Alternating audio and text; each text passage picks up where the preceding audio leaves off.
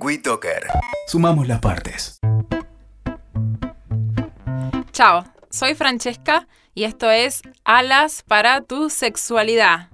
¿Qué es Alas para tu sexualidad? Es un espacio que tenemos para brindarle libertad a nuestra sexualidad, para explorar distintos temas y hablar sin tabúes, que es, eso es sumamente importante. El tema de hoy, los orgasmos. Los orgasmos femeninos. Hoy vamos a hablar de los orgasmos de las mujeres. Primero quiero darles el significado en latín de orgasmos que viene de deseo ardiente. Deseo ardiente, es verdad, ese deseo, los orgasmos son ese deseo ardiente que en un momento estalla. Y para empezar a hablar del tema, quiero hablarles de algo que está muy trillado, que es el tema de decir, bueno, las mujeres necesitan la previa. ¿no? Esa previa que necesitamos las mujeres para poder después llegar al orgasmo. Y los hombres dicen, pero necesitan todo ese circo para llegar al orgasmo. Y sí, la verdad que sí, que las mujeres lo necesitamos. Pero hoy les voy a dar una explicación para que podamos hablar concretamente del tema y decir por qué es que las mujeres necesitamos toda esa previa. Y específicamente tienen que saber que el ángulo pélvico el ángulo pélvico de la mujer es mucho más amplio que el miembro masculino. El miembro masculino se tiene que llenar de sangre. El ángulo pélvico de la mujer también. Entonces, y al ser mucho más amplio requiere de mucho más tiempo. Entonces, así es que hay una explicación, hombres y mujeres, de por qué necesitamos esa previa, que no es un capricho de nosotras. ¿Cómo es el circuito de los orgasmos? Vamos a ir al circuito de los orgasmos. Piénsenlo porque cuando lo piensan se van a dar cuenta que es así. Es una estimulación que va en crecimiento, ¿no? Una sumatoria de estimulaciones agradables en torno a la zona vulvar, clitoridea, por contacto o también puede ser imaginativa. Muchas veces llegamos a orgasmos por imaginación, ¿no? Luego viene la aceleración del ritmo cardíaco. Se acelera nuestro ritmo cardíaco. Empezamos a elevar la temperatura. Contraemos los músculos pubocoxigio y adoptamos posturas tensas para buscar esa descarga de tensión que es el orgasmo. Entonces, seguramente les habrá pasado que esto de la adopción de estas posturas tensas y que uno piensa, ¿y por qué me pongo tan tensa si me relajara más? No, es parte.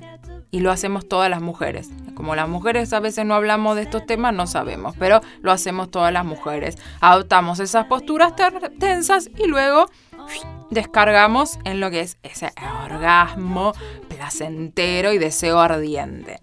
Vamos a hablar un poquito de por qué no llegamos. Pues está buenísimo y nos encantó toda la explicación, pero después decimos, bueno, y a ver por qué yo no puedo llegar. Hay mujeres que no pueden llegar porque se distraen, pues están pensando en otra cosa. Entonces no se relajan, tienen muchas cosas en la cabeza y se distraen. Otras mujeres, muy fuertes e independientes, temen perder el control de sí mismas. Entonces dice, ay no, eh, pierdo el control. Entonces están todo el tiempo ahí esperando tensión y no relajan. Después hay otros que vamos a pensar que no es muy común, pero sí es común y hay muchos países más aún todavía que tienen prejuicios religiosos, culpas, una educación muy sagrada del cuerpo y demás y que hacen que estén pensando en cómo ver el orgasmo como algo malo. Y nada más lejos de eso.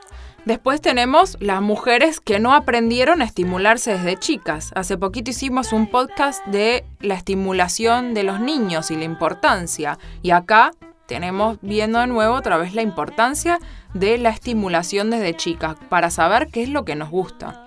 Después tenemos que vislumbrar nuestro cuerpo como una fuente de placer. Conocer nuestro mapa erótico. El orgasmo no es algo mecánico, por eso tenemos que reconocer que el placer se va a ir produciendo y nosotras para eso tenemos que conocer nuestro cuerpo. Entonces la autoestimulación desde chicas, o si no lo hicieron desde chica, o si lo hicieron de chica también háganlo de grande, conocer qué es lo que nos gusta, cuáles son las posiciones que tenemos que adoptar y qué nos gusta que nos hagan, como si lo sabemos nosotros, después lo podemos expresar y exprésenlo por favor, exprésenlo, háblenlo con sus parejas. No dejen que eso pase y que no tenemos orgasmos y dejamos por ahí a los hombres que andan pensando que nos, nos dieron orgasmos buenísimos y la verdad que eran ficticios porque nosotras nos hicimos así, nos pusimos en actrices. No, hablemoslo y va a ser todo más natural. Pues si no, después viene todo esto de la falta del deseo. Claro, ¿qué deseo voy a tener si no tengo orgasmos? ¿Qué podemos hacer? Aparte de hablarlo, aparte de autoestimularnos y conocer qué es lo que nos gusta.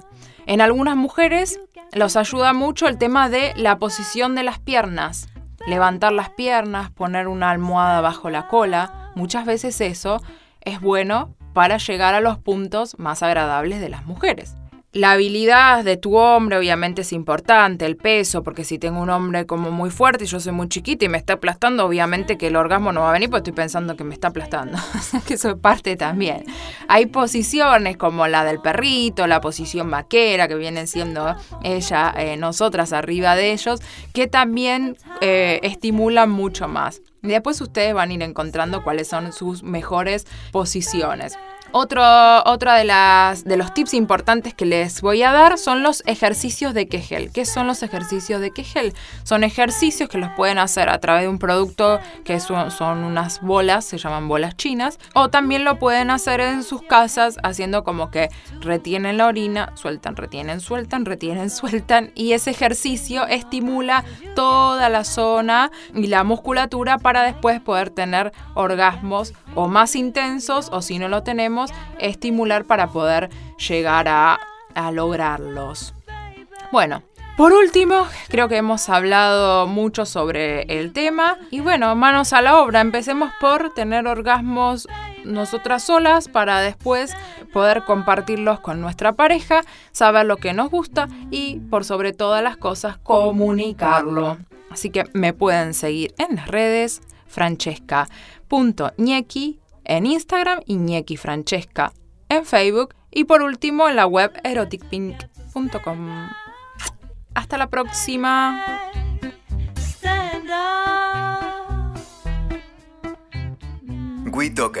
Sumamos las partes.